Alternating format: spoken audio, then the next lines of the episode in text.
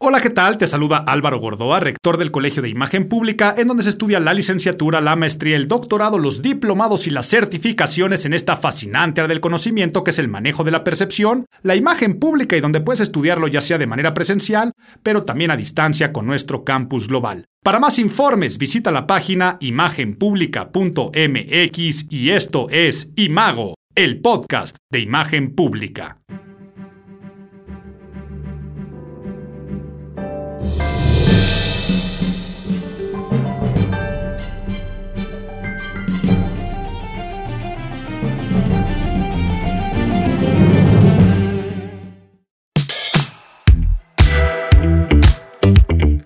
Noviembre, noviembre, noviembre se acaba. Noviembre se acaba este año y se acaba una temporada más de Imago, el podcast de imagen pública. Oye Álvaro, pero si el podcast es mensual, ¿por qué dices que ya se acaba si todavía nos falta diciembre? Para todos aquellos, aquellas que ya me hayan seguido en este podcast durante años, sabrán que en diciembre siempre hay un regalito especial o más bien un regalo que me doy a mí mismo, pero que cada vez disfruta más la gente y me lo piden y lo solicitan. No hablo más al respecto porque eso es el próximo mes, porque este mes de noviembre, un noviembre mundialista, algo que no habíamos vivido nunca, una Copa del Mundo para los que somos fans del fútbol y aunque no seas fan del fútbol, sabemos que una vez que empieza el Mundial únicamente se habla de eso. Entonces, un noviembre mundialista, pero también un noviembre de muchas, muchísimas manifestaciones. Manifestaciones a favor de línea, a favor de la 4T, manifestaciones en apoyo a Irán, manifestaciones en contra de la homofobia en Qatar y muchas pruebas de personas haciendo saber su opinión. Es por eso que en este capítulo vamos a dedicarle las secciones a esas manifestaciones y sin más preámbulo vamos a ponernos nerds. Get those nerds! Nerds! Nerds! Y empiezo tan de lleno poniéndome nerd porque hay mucha confusión en torno a qué es en sí una manifestación, el espíritu de una manifestación, y es que a veces pensamos que solamente las marchas, salir a la calle, avanzar de un lugar a otro con parcartas y reclamos es una manifestación. Y vamos a meternos dentro de las técnicas de propaganda a las manifestaciones. Ya hemos hablado aquí en este podcast muchas veces de qué es la propaganda, no es la acción y el efecto de dar a conocer algo con el fin de ganar adeptos. La propaganda es cualquier acción que dice quiéreme, sígueme, hazte partidario a mi causa. Eso es un adepto, no alguien que te sigue con convicción.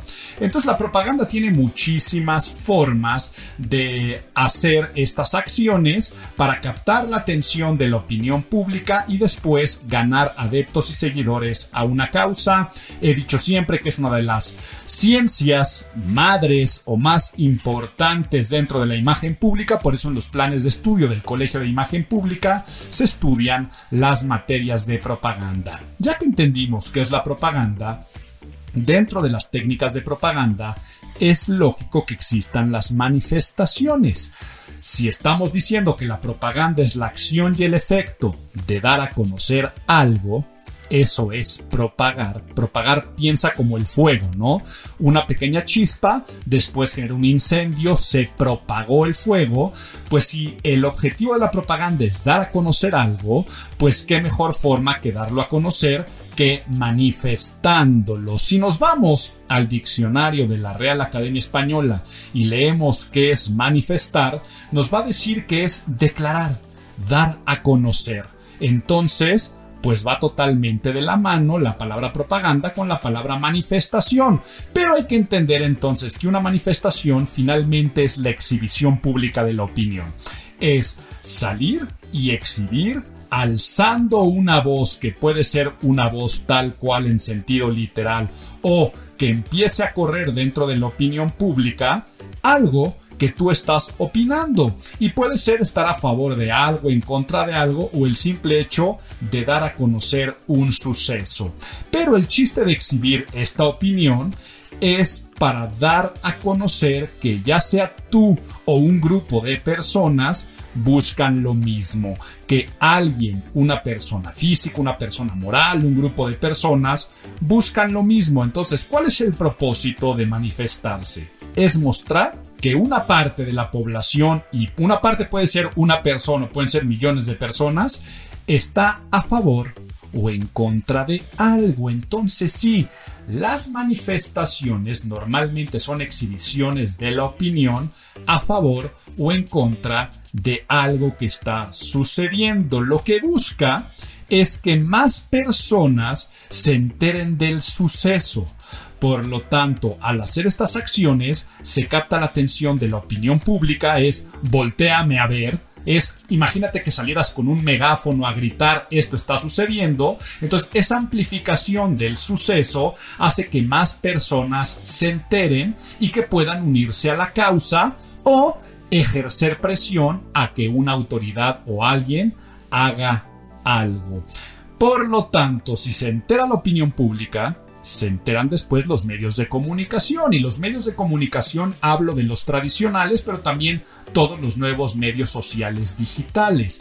Que esto entonces se dé el fenómeno de la reproducción de esa acción y la famosa viralización que cada vez esa opinión se contagie más. Por lo tanto lo que busca es alzar la voz. Así de sencillo podríamos resumirlo. Por lo tanto, el espíritu de una manifestación, o bueno, más bien, tendría que ser el espíritu pacífico, no violento, porque el chiste es que más personas se enteren y que se sumen a la causa. Ahora, existe una en particular, los disturbios, los famosos riots, que sí tienen como objetivo eh, violentar, ¿no? Este, objetos, establecimientos, incluso a civiles o a los policías. Eh, hemos visto muchas manifestaciones de movimientos más radicales a lo largo de la historia, donde sí el objetivo es dejar una huella que violenta, algunas veces con una causa extremadamente noble. Por ejemplo, estamos viendo que en el movimiento feminista los, los riots, los disturbios, son comunes, ¿no? Esto de hacer pintas en monumentos o incluso este, quemar puertas, este tipo de situaciones eh, son medidas desesperadas para alzar la voz. Aquí aprovecho y hago un paréntesis, no voy a decir en algún momento que estoy a favor o en contra de alguna especie de manifestación, vamos a darle el sentido académico, yo en otros foros también expreso mi voz y cuando participe en alguna marcha o manifestación, pues ahí me verán porque seguramente lo, diré desde, desde mis redes. Aquí vamos a analizar el fenómeno de manifestarnos, pero bueno, Aquí hice este paréntesis porque decía que el espíritu normalmente es pacifista o no violento, aunque es en realidad que a veces se violenta hasta la tranquilidad social, ¿no? Quienes viven en una ciudad como en la que vivo yo, Ciudad de México, la Ciudad de México es muy eh, conocida por sus marchas y por sus plantones. Por supuesto que no es agradable vivir en una ciudad que pues, prácticamente todos los fines de semana te cierran avenidas y haces mucho tráfico. Esto violenta también tu eh, tranquilidad social. Pero bueno, la exhibición pública normalmente se hace mediante a congregaciones en las calles o acciones en las que podemos nosotros captar la atención. Y aquí es donde me quería poner académico, eché demasiado rollo, porque el chiste de vamos a ponernos nerds es que tú entendieras claramente los diferentes tipos de manifestaciones que hay. Por lo tanto, hagamos un paseo por los tipos de exhibiciones públicas que hay y también tiene contando historias, es más, aviéntenme la cortenilla de una vez de abuelito, eh, cuéntame un cuento, porque vamos a ligar nerds con abuelito. Entonces, para no perder la tradición, ahí les va la cortinilla. ¿Me cuentas un cuento? Pues bueno, entonces estamos nerds y estamos con el cuento un poco de la historia y la primera forma de manifestarnos que se nos viene a la cabeza, la más común, son las marchas. ¿Qué es una marcha? Es un desfile de personas que se trasladan de un lugar a otro. Por eso es una marcha, las personas caminan. En el destino, a donde llegas, finalmente genera una especie de meeting, protesta, personas toman la palabra y una congregación y por supuesto las marchas generalmente o las más tradicionales se realizan en fechas simbólicas, ¿no? Por ejemplo, primero de mayo, Día del Trabajo, es donde los sindicatos normalmente hacen este tipo de marchas, pero igual podríamos hablar el 8 de marzo, una marcha eh, para, las mujeres, eh, o este, mes. Eh, qué bueno que salió este tema. No quiero mentir con la fecha, es más, la voy a averiguar muy, muy rápido. El viernes 25 de noviembre, bueno, esta vez coincidió en viernes, el 25 de noviembre es el Día Internacional de la Eliminación de la Violencia contra la Mujer. Entonces, este día se dieron marchas en todo el mundo. Una marcha, entonces lo que mencionábamos, tiene el objetivo de salir y decir que o ese día pasó algo, pero no forzosamente, no forzosamente se realiza en la fecha simbólica. Este objetivo lo que tiene en común el éxito de una marcha suele ser considerado cuando más gente participa. O sea, son tres personas caminando en la calle, pues no se considera como una manifestación exitosa. El chiste de una marcha es el músculo, dar a entender en una calle principal o en un lugar principal que se bloquea momentáneamente. O sea, una marcha no hay que confundirla con lo que vamos a ver más adelante, que es un bloqueo. Una marcha, pues tal cual es el paso. Ahora han existido marchas tan grandes que es imposible de circular. Una de las más importantes que se han hecho en México fue en el 2004 que fue México Unido contra la Delincuencia quien la hizo, que llegó a haber más de un millón de participantes en una mega marcha. Pero ¿qué era lo bonito de esta mega marcha?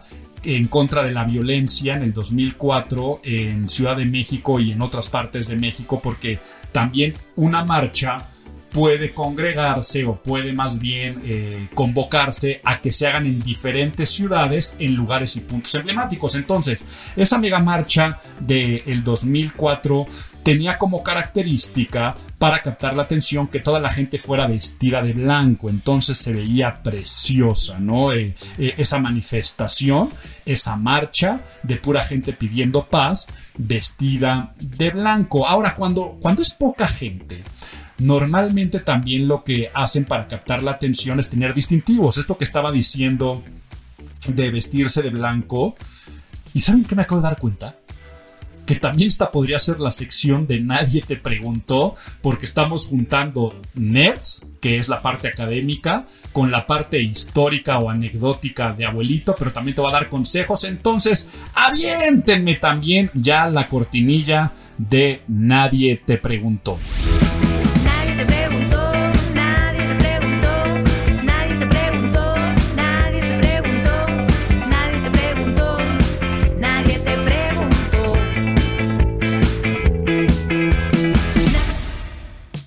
Pues vaya que estoy matando pájaros de un tiro, pero entonces aquí el consejo es, si tú vas a hacer una marcha, trata de que traiga mucha carga simbólica para que haga aún más ruido tu manifestación. Y esa carga simbólica es, elige la fecha y el lugar de donde vas a, a marchar. La fecha. Si la fecha tiene algún pretexto emblemático y característico, será mucho más fácil de convocar a la causa o de que fuera recordada o incluso de ya dejarla establecida como que tal fecha es la marcha por lo que tú quieras marchar o manifestarte en su momento. Segundo punto, la parte simbólica de cómo tiene que ir vestida la gente. A mí me ha tocado ver algunas que tienen que ver con derechos de los animales, hechas por, por PETA. Una vez me tocó ver una en España, donde eh, todos iban vestidos de animales ensangrentados. Entonces el chiste era tú disfrazarte del animal que quisieras, eh, pero, pero con sangre. Em, recuerdo las de los 400 pueblos se llamaban, sí, ¿verdad? Eh, sí, un, grupo de pueblos en México que lo que hacían era marchar desnudos. Entonces, ¿qué mejor forma de captar la, atención de la opinión pública que a través de esta desnudez? Hay veces que son eh, rodadas, ¿no? Entonces la gente más que marchar lo hace en bicicleta y eso lo convierte en algo característico. Entonces, estamos hablando de la fecha, estamos hablando de cómo vestirnos. Luego, tienes que pensar en lo que se conoce en inglés como happenings. Esto en español serían cosas que van a suceder. Entonces, ¿qué va a pasar cuando te congregues, mientras vayas caminando, al terminar. Entonces, un happening pueden ser las famosas marchas del silencio. Entonces, toda la gente va callada y no se, no se grita ninguna protesta, ni ninguna consigna, ni ningún cántico. Y entonces tú puedes decir una marcha silenciosa, pero a su vez nocturna, con una vela, entonces, date cuenta como si le vas sumando elementos, las hacen más atractivas para la opinión pública, para los medios de comunicación, para los medios sociales. Esos son los happenings, porque puede ser lo contrario. Eh, incluso las marchas del orgullo LGBT más, eh, esos desfiles, que ya hablaré de fechas conmemorativas y euforias también seguramente, a, veces son, son ay, la palabra en inglés, desfiles, ¿no? Porque se me vino a la cabeza los, los parades, el gay parade. Un parade también finalmente es una manifestación de algo, a veces nada más del júbilo y la, la felicidad, como estas marchas del orgullo, ¿no? Donde están estos carros alegóricos y entonces hay música y dentro de los happenings eh, un famoso que eh, se convierte en el rey o la reina de la comunidad, va saludando y luego atrás viene el temático de entonces todo lo que son estos desfiles, parades eh, de fiestas y carros alegóricos también son marchas, aunque no la gente no las considere a veces como tal, siempre trae algo de exaltar una opinión eh, o estar a favor de algo. Es, muy difícil que alguien vaya a hacer un, parade, un desfile en contra. Y dentro de los happenings, como decíamos, porque si no se siente como, ah, pues nada más llegamos, caminamos de un lugar a otro, eh, pancartas, el cliché es eso, ¿no? El cliché es llevar cartulinas y banderas con frases escritas, eh, cánticos que normalmente llevan rimas, que normalmente lo que hacen es, generar más eco a la protesta de lo que estamos a favor o en contra. El cierre es muy importante. Una vez que terminaste, ahí suele haber algún discurso, suele haber alguna plática. ¿Qué pasó eh, de marchas este mes. ¿Y qué creen? Si ya de por sí estaba matando pájaros de un tiro, creo que también la sección noticiosa va a entrar aquí. Y eso que nada más vamos con las marchas. Échenme de una vez, ¿por qué no? La cortinilla de espacio noticioso.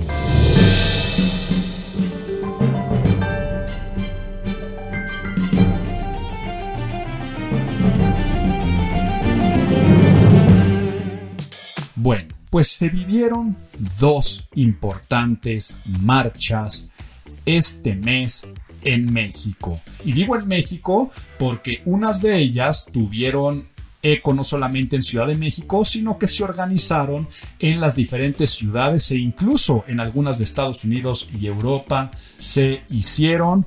¿Y cuál fue?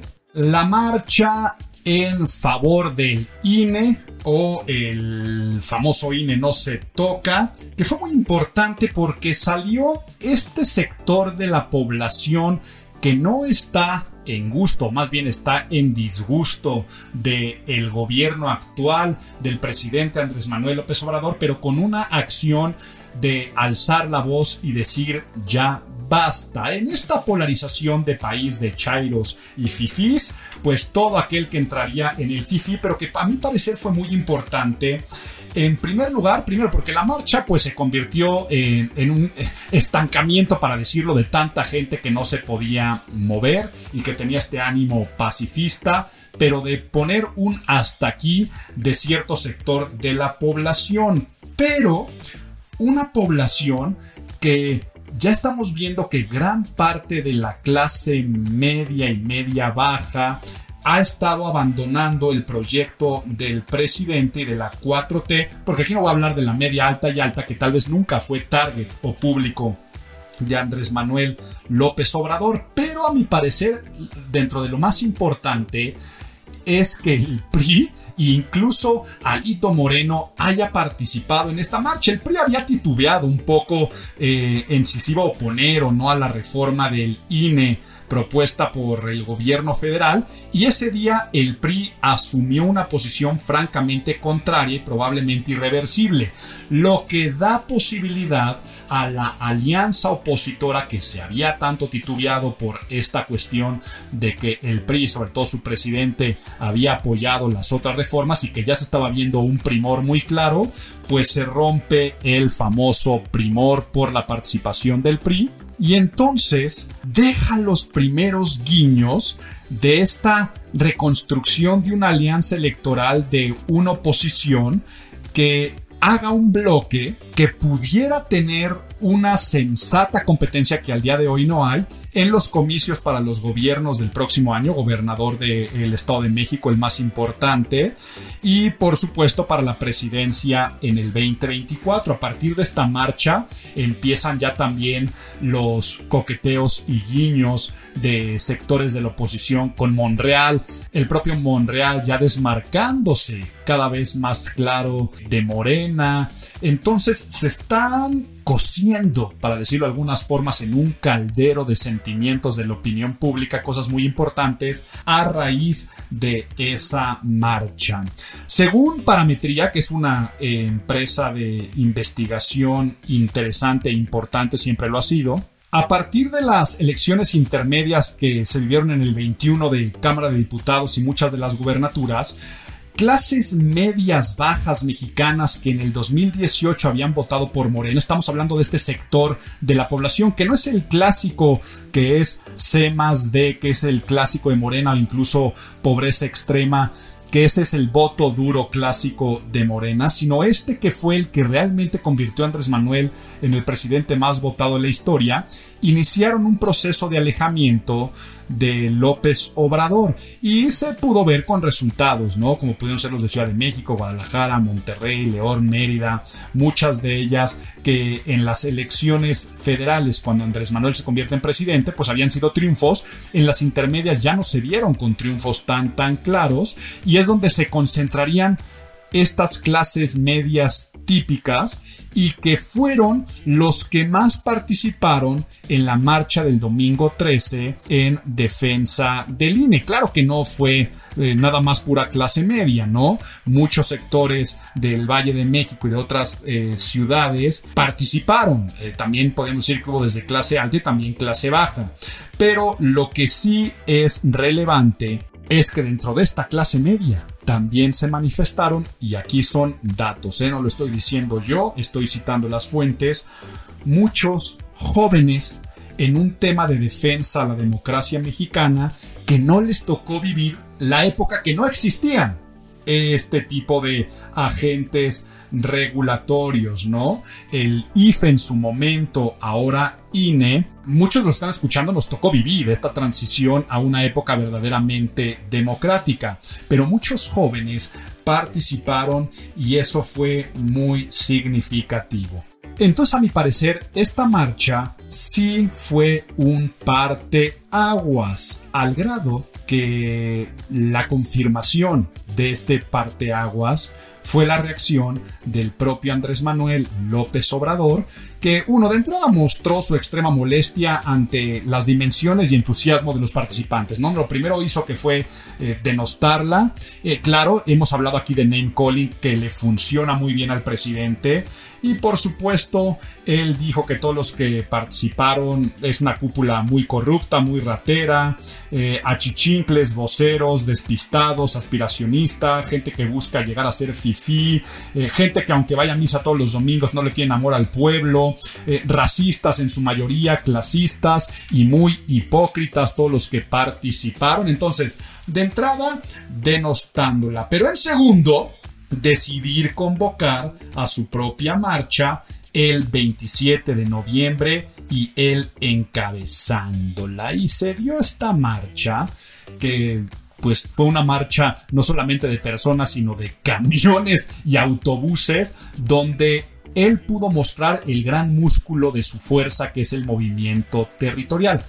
Sabemos que no fue una marcha sincera, o sea, ¿a qué me refiero con sincera?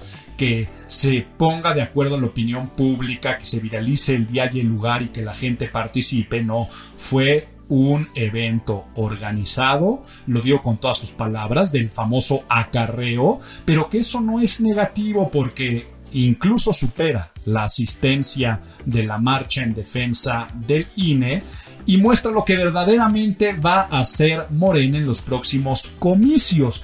Ya no va a ser tanto la fuerza de la emoción del voto de la gente que creyó en su momento en el proyecto de Andrés Manuel, sino que ahora va a ser una lucha de movimiento territorial, que no hay forma que alguien pueda tener mejores movimientos territoriales que Morena en este país, contra este otro sector de la población que está en contra de esa 4T. Entonces va a ser un músculo de salgan a votar por parte de la oposición en contra de y un músculo de movimiento territorial de yo te llevo a votar y vamos a ganar. De eso se van a tratar las elecciones y por eso esta marcha, a mi parecer, fue un parteaguas y ya me iba a seguir con análisis del mes mientras estábamos en análisis de tipos de manifestaciones porque iba a hablar de manifestaciones de la FIFA pero ahorita las hablo. Pero nada más quiero concluir esto de la marcha del INE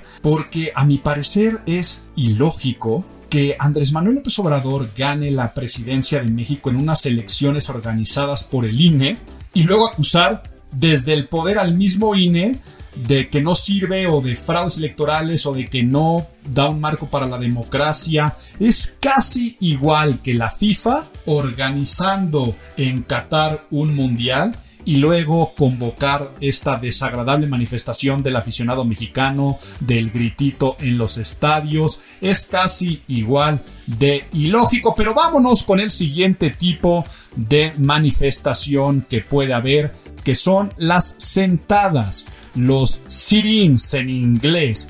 ¿Qué son las sentadas? A ver, los manifestantes ocupan un área por un periodo de tiempo establecido o indefinido, pero aquí, lo digo con todas sus mayúsculas, sin alterar el orden público. Entonces, es quedarte en un lugar hasta que tu mensaje haya sido escuchado. También te quedas en un lugar hasta que se cumplan tus peticiones o que seas forzado a retirarte porque a veces se usa las fuerzas públicas, la policía, para quitar a las personas que hacen sittings o sentadas.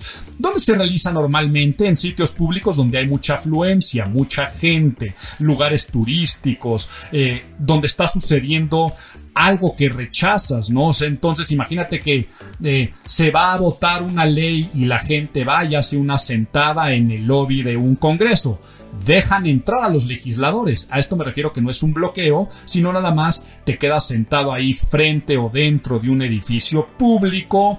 Esto las popularizó Gandhi. Gandhi fue quien, pues digamos, no voy a decir inventó, porque seguramente antes de Gandhi también había este tipo de manifestaciones, pero quien popularizó y por lo tanto fue después muy usada en los movimientos de los 60, 50, 60 de los derechos civiles, ¿no? De eh, la causa de la comunidad, por ejemplo, los hippies. ¡Ay! ¿Cómo no les voy a contar los famosos sit-ins o las sentadas de Woolworth en Abuelito? Cuéntame un cuento. Eh, me seguí porque esto fue consecuencia también del mucho del movimiento hippie, parte de esto a principios de los 60, pero no tiene que ver. Y les iba a hablar de los hippies porque los hippies eran mucho de hacer estas sentadas con guitarra y cantar folk en contra de la guerra de Vietnam. Pero vámonos por ahí a 1960 en Greensboro, eh, Carolina del Norte. Las tiendas Woolworth, estas tiendas departamentales que además tenían eh, cafetería, tenían esta política de segregación racial, ¿no? Que era común en el sur de los Estados Unidos, donde personas de raza negra no podían sentarse en algunos bancos a consumir en las cafeterías. Entonces, ¿qué es lo que empezaron a hacer? Eh, estudiantes empezaron a contribuir a un movimiento de llegar y sentarse. Entonces, no solamente eran eh, personas de raza negra, sino muchos activistas blancos acompañados por sus compañeros negros hacían estas sentadas y no me voy a mover de aquí. Entonces, lo que hacían otros consumidores desagradablemente racistas, por ejemplo, por unas fotos, ¿no? Si ustedes las buscan, unas fotos muy fuertes, les aventaban azúcar, por ejemplo, a la cabeza para decir, ah, quieres ser blanco, yo te hago blanco, pero se quedaban ahí de una manera pacifista y esto lo que hizo fue que acabaran logrando que en estas tiendas ya no tuvieran esta segregación racial y después se llevó a otras partes del mundo. Em, creo que ahora eh, esa tienda de Woolworth es un centro y museo muy importante de los derechos humanos, búsquenlo. Entonces es un sitting que es importante mencionar porque la que en realidad les iba a contar era el Bed In. Y el Bed In la hizo John Lennon con Yoko Ono, ya nueve años después de lo de Woolworth, estamos hablando en el 69, durante la guerra de Vietnam, donde primero en Ámsterdam y luego en Montreal fue su forma no violenta de protestar contra las guerras y promover la paz. Vean el documental eh, Peace y es donde también salió la canción de Give Peace a Chance y ahí se grabó y la luna de miel de Lennon y Yoko Ono fue esta forma de manifestarse un dead in. Ahora, si tú quieres hacer una de estas eh, manifestaciones, una sentada, las que mejor funcionan al día de hoy que se pueden viralizar son las que generan el Instagram moment o momento instagrameable, como por ejemplo lo están haciendo ya que hablaba de PETA, se van a lugares públicos, por ejemplo, imagínense calles de París, de Barcelona, donde hay muchos turistas, y se ponen desnudos, emplayándose como si fueran carne, ¿no? Y con un precio. Entonces, esto que se ve como performance, un happening artístico, la gente le toma fotografías y lo empiezan entonces a viralizar. No es el chiste nada más de me quedo sentado. Hoy tienes que pensar al hacer una sentada en cómo toda la gente que pasa por ese lugar va a tomar una fotografía y sumarse. Entonces, sí, al día de hoy poner cartelones con un hashtag, comparte la foto de lo que está pasando, que más gente pueda hacer este tipo de sentadas, sería la recomendación. Vámonos con la siguiente y la siguiente, ah, que a veces puede ser lo más molesto, pero cuando se hace bien muy inteligente, los bloqueos. ¿Qué es el bloqueo? Digamos que el bloqueo sería como una sentada donde el manifestante ocupa un área por un periodo de tiempo alterando el uso de ese lugar y por lo tanto el orden público también se le conocen en México como plantones. Y te quedas en plantón o te quedas en bloqueo hasta que tu mensaje haya sido escuchado, se cumplan tus peticiones o seas forzado a retirarte. En México comúnmente que se bloquean vías de comunicación carreteras, avenidas importantes. Entonces, muchas veces coloquialmente decimos me agarró una manifestación, pero en México lo que más sucede son bloqueos. Y estos bloqueos también pueden ser prohibir el paso o bloquear un lugar donde normalmente va a suceder algo. Voy a decir aquí dos bloqueos, uno intento de bloqueo y otro que han sido los más importantes de la historia pues más reciente de México. Y todo es, tenemos que irnos al año 2006 cuando Felipe Calderón se convierte en presidente y por supuesto Andrés Manuel López Obrador dice voto por voto, casilla por casilla, fraude. Este presidente legítimo que entonces se hizo llamar siempre ha sido, y aquí reitero, Andrés Manuel López Obrador y ahora el movimiento de Morena, en ese entonces no existía Morena, han sido genios de movilizar a, a las masas. El primero que voy a hablar es un intento de bloqueo y fue para la toma de protesta del presidente. los diputados del entonces PRD decidieron no abandonar el Congreso para que al día siguiente el presidente Felipe Calderón no pudiera tomar protesta. Entonces, eso es un bloqueo. Como el presidente para convertirse en presidente tiene que ir a rendir la protesta a la Cámara, y ahí los veías a todos con sus sleeping bags y con sus cafecitos y demás cosas. ¿Por qué? Porque vamos a tomar este lugar para que al día siguiente no pueda usarse. Pero no contaban con una estrategia que rayó en lo genial. Eh, del entonces ya presidente electo Felipe Calderón y sus equipos hicieron un evento donde iba a tomar protesto, más bien a presentar su gabinete en el Auditorio Nacional y que después de ese evento iban a ir a tomar la protesta no puedes tomar la protesta en ese entonces en un lugar que no fuera el Congreso. ¿Y qué hicieron?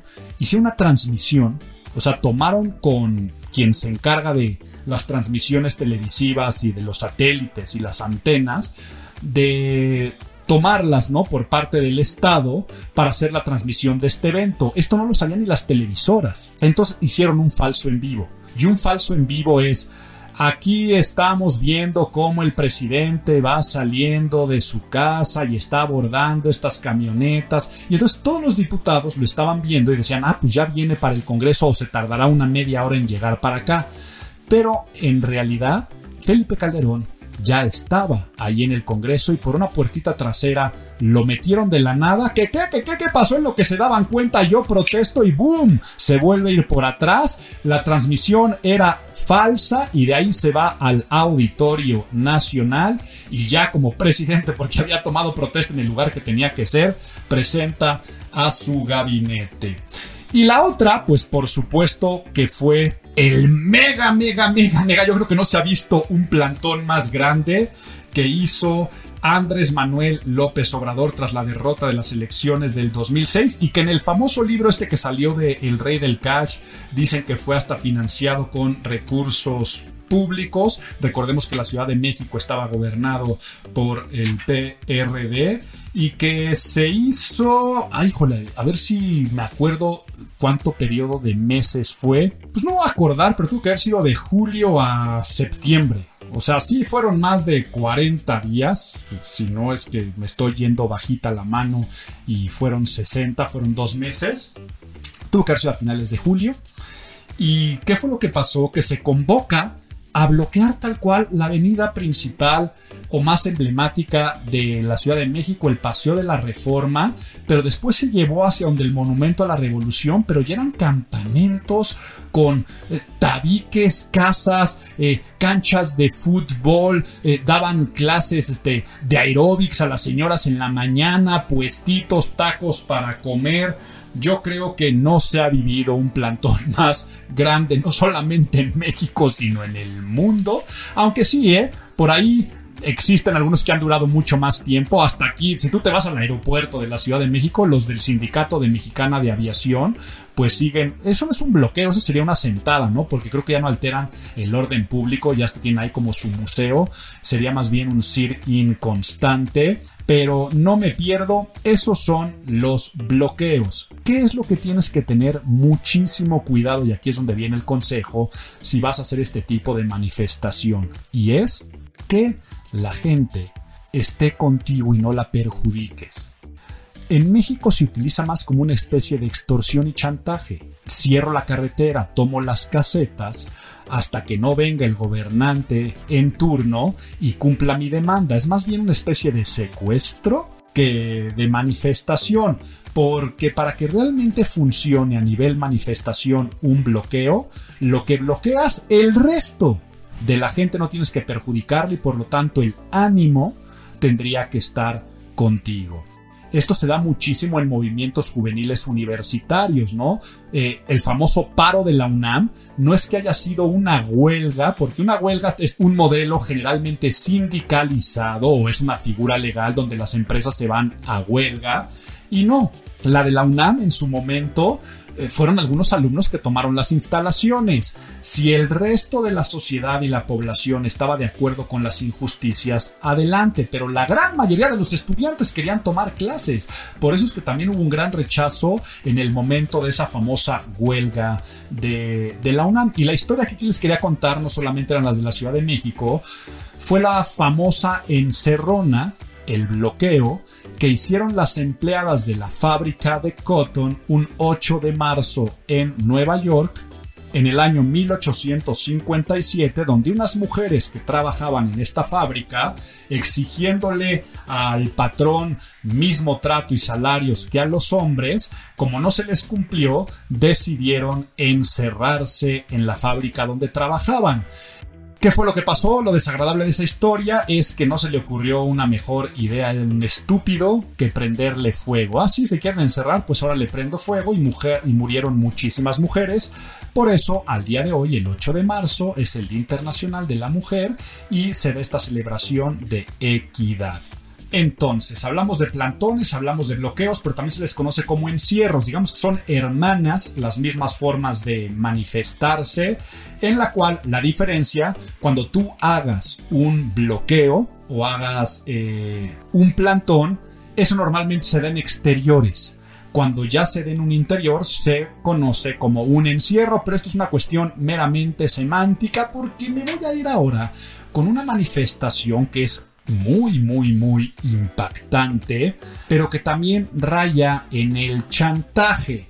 Y son la inmolación. Y por favor, yo sé que aquí Álvaro, que estás hablando, estás diciendo, estamos diciendo las formas de manifestación que han existido y este tipo de sacrificios, estos suicidios, estas pues victimizaciones o, o hacerte la parte de una víctima por una causa, se ha dado por motivos religiosos, de protesta, de desobediencia civil, en la que las personas atentan contra su propia vida. Entonces, no forzosamente se tiene que llegar a la muerte, porque también la huelga de hambre entra aquí.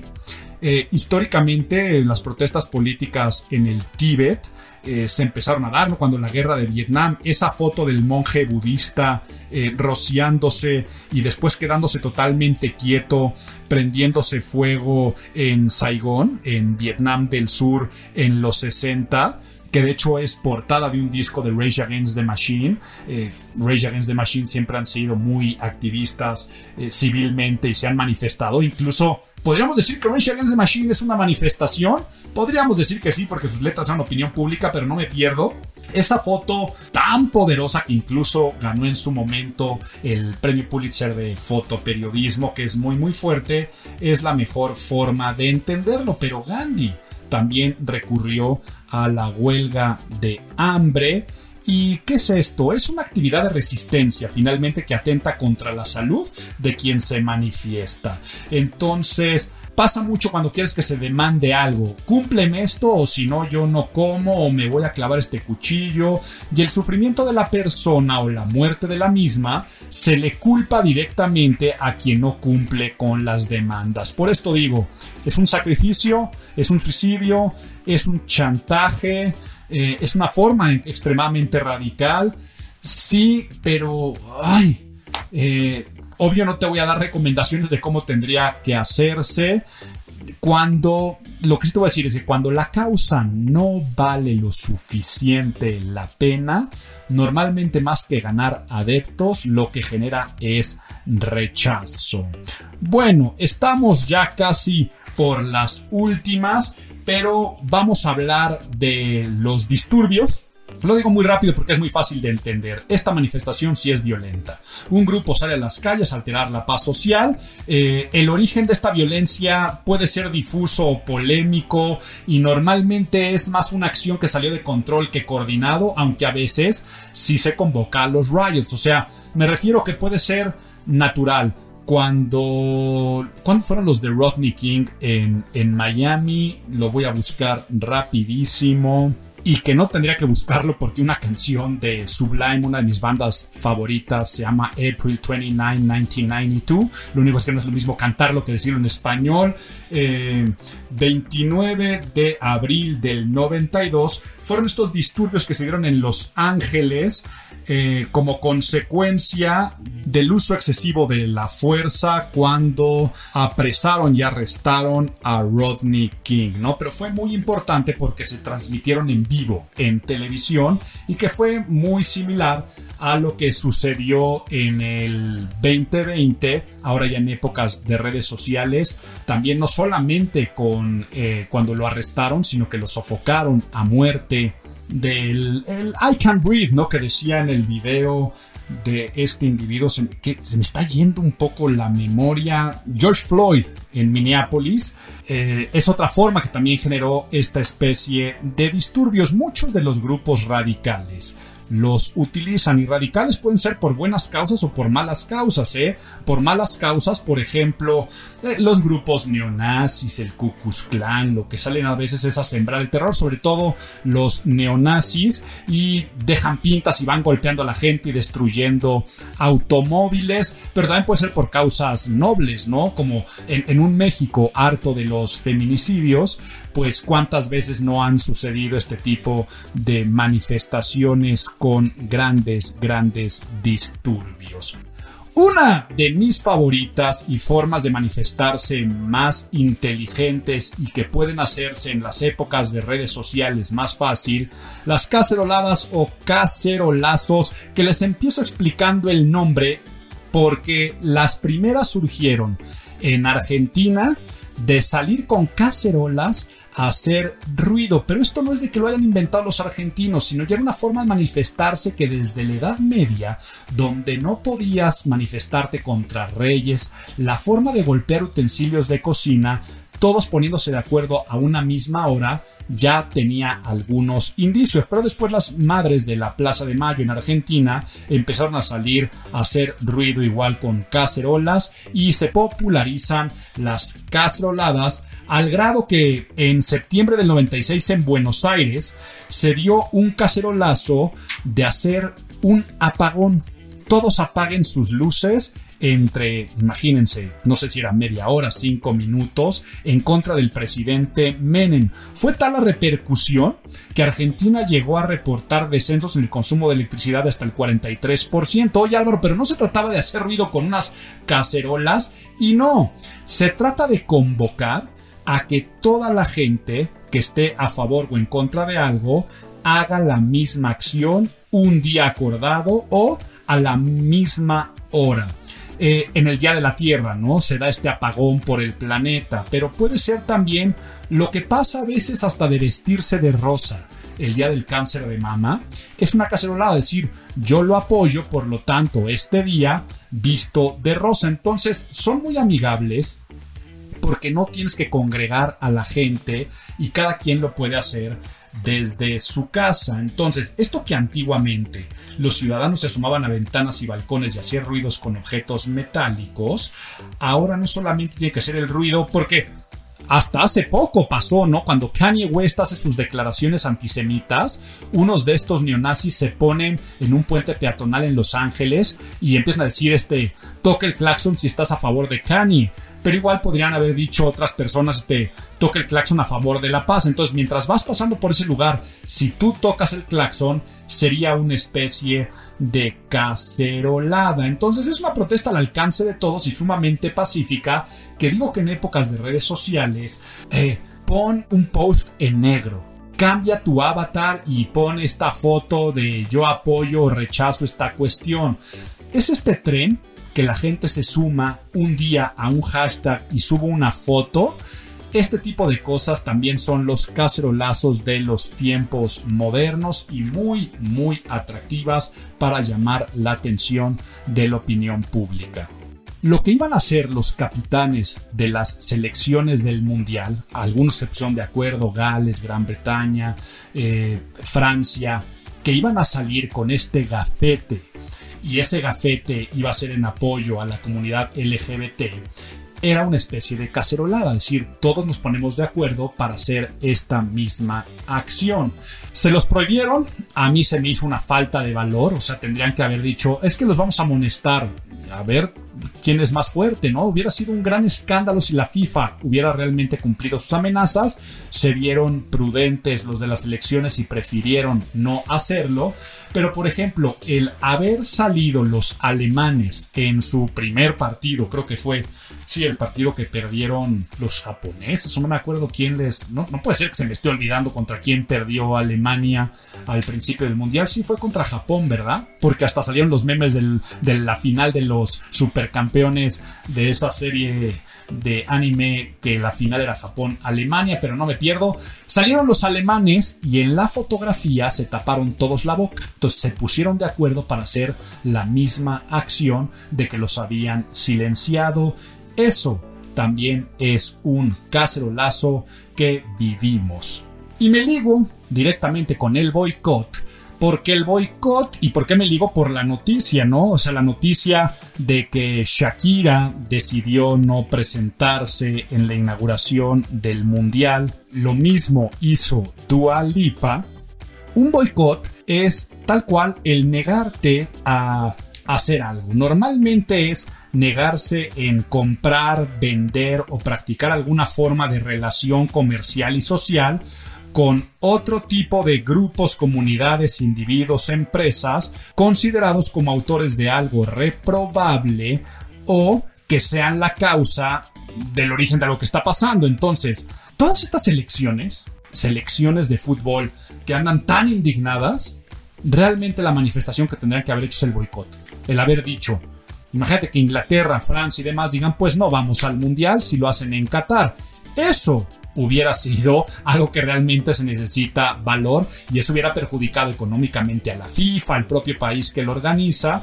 Entonces es lo que tendrían que haber hecho ese tipo de manifestación. Ah, no, pero claro que queremos jugar el mundial.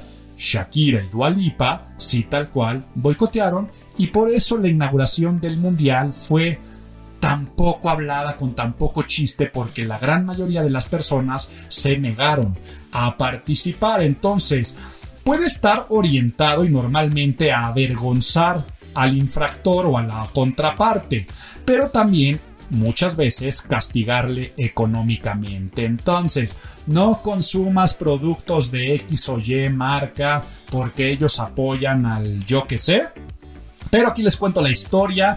La historia, eh, si alguna vez se han preguntado por qué se llaman boycott, tiene el origen del apellido del capital Charles Cunningham Boycott, un administrador de fincas en la Irlanda de finales del siglo XIX, 1880, en la cual la Liga Irlandesa de la Tierra, ante la amenaza de hambruna, propuso una rebaja de los arriendos, ¿no? Que les bajaran la, renta. Y este administrador, Charles este Cunningham Boycott, no solamente la rechazó, sino que los expulsó de las tierras y subió la renta. Entonces el presidente de la liga surgió como alternativa no violenta para que este capitán tuviera que ceder, suspender todo tipo de tratos con él. Pero no eran tratos normales, ¿no? Sino trato de que si ibas al zapatero, el zapatero no le iba a arreglar sus zapatos, ¿no? Los jornaleros se negaron a cosechar, eh, los empleados a trabajar en sus casas, los comercios a venderle comida. Y más, imagínense todo un pueblo contra una persona de hacerte la ley del hielo. O sea, el cartero te deja de depositar tu correo. Y entonces Boicot, derrotado y empobrecido, tuvo que huir con su familia. Entonces, estamos viviendo también en el mundial algunas especies de boicots pero la realidad es que el dinero a veces jala más y por eso están ahí los equipos, están los fans, eh, muchos otros artistas, eh, incluso David Beckham, creo que con un dineral, dineral, dineral con tal de apoyar al Mundial de Qatar. Esos son los boicots. Y cierro con la última forma de manifestarse, que son de las más bonitas. Algún día tú quieres manifestarte, organiza un rally. Y aquí no te confundas con un rally de ve y busca las pistas de esto y el otro. No, consiste en hacer reuniones pacíficas, generalmente en lugares donde se hacen conciertos o en parques públicos, donde los asistentes disfrutan de diferentes amenidades. Los más llamativos han sido conciertos, pero también pueden ser juegos, lecturas y se van mezclando con oradores. Se aprovecha la oportunidad para pedir donativos, recolectar firmas, entonces la utilizan mucho las fundaciones, los grupos pacifistas, los ambientalistas, tiene el origen en el movimiento hippie de los 60, busquen alguna vez el, el rally por la libertad de John Sinclair, ¿no? John Sinclair, eh, en ese participó incluso John Lennon, Stevie Wonder, eh, grandes, grandes figuras en la Chrysler Arena, eh, se hizo el, el concierto para que pudieran liberar a John Sinclair, en el cual habían apresado este poeta, músico y loco por fumar marihuana. Entonces, como lo metieron a la cárcel por eso, muchos hippies hicieron su rally. Y por supuesto mi favorito, Live Aid y después su versión de Live Aid, este festival de música hecho por Bob Geldof que reunió a tantas figuras en el 85 en el estadio de Wembley con el motivo de recaudar fondos en beneficio de Etiopía y Somalia para los para la hambruna, ¿no? Sabemos que de ahí los artistas publicaron la canción de Do They Know It's Christmas, que después con los estadounidenses grabaron la de We Are the World, ¿no? Cualquiera que tiene arriba de 40 años se acordará de la canción We Are the World o Do They Know It's Christmas y de este gran, gran, gran concierto de música pero que tenía un objetivo de manifestarse contra la hambruna en África y que igual podía estar cantando Elvis Costello, Sting y Phil Collins con eh, YouTube o por supuesto eh, Queen, Freddie Mercury, David Bowie, The Who, Elton John, eh, McCartney, este, los de The Who, em, ¿quién se me está yendo? Pues Michael Jackson, por supuesto, Rom DMC, estoy yendo pura, pura cuestión de memoria, los que me estoy acordando, estaban los Beach Boys, si no me acuerdo, Santana, Madonna. Sí, sí estaba en We Are the World eh, la canción Madonna. Me acuerdo de Clapton. Me acuerdo también de, de Led Zeppelin, porque estaba por ahí Jimmy Page y Robert Plant, de, Jagger, Bob Dylan, seguramente lo tuve que haber mencionado. Pero este fue un gran, gran rally. Entonces vean qué padre, me quedé muy contento de esta cuádruple unión de secciones del podcast Imago en su última versión de este 2022. Nos pusimos nerds, te conté cuentos, te di consejos y recomendaciones e hicimos análisis noticioso, todo al final de la manifestación, una de las grandes técnicas de propaganda. Pero solamente nos falta el pilón. Que vuelva, que vuelva el pilón. Que vuelva, que vuelva el pilón. El gusto gratuito, el detalle bonito, la costumbre que alegra el corazón. Y el pilón es que dentro de 15 días, porque siempre lo publico la segunda semana, el 15 de diciembre lo publico, no te vayas a perder el cierre de esta edición y temporada de Imago, que es mis discos del 2022. Saben que es ese podcast que me doy este caramelito a mis gustos, a mi ego y que lo comparto. Mi lista de los mejores discos de este 2022. El siguiente podcast que vamos a subir y que también lo tengo en YouTube. Muchas, muchas gracias por seguir este podcast un año más. Mi nombre es Álvaro Gordoa y esto fue en el 22 el podcast de Imago, el podcast de imagen pública.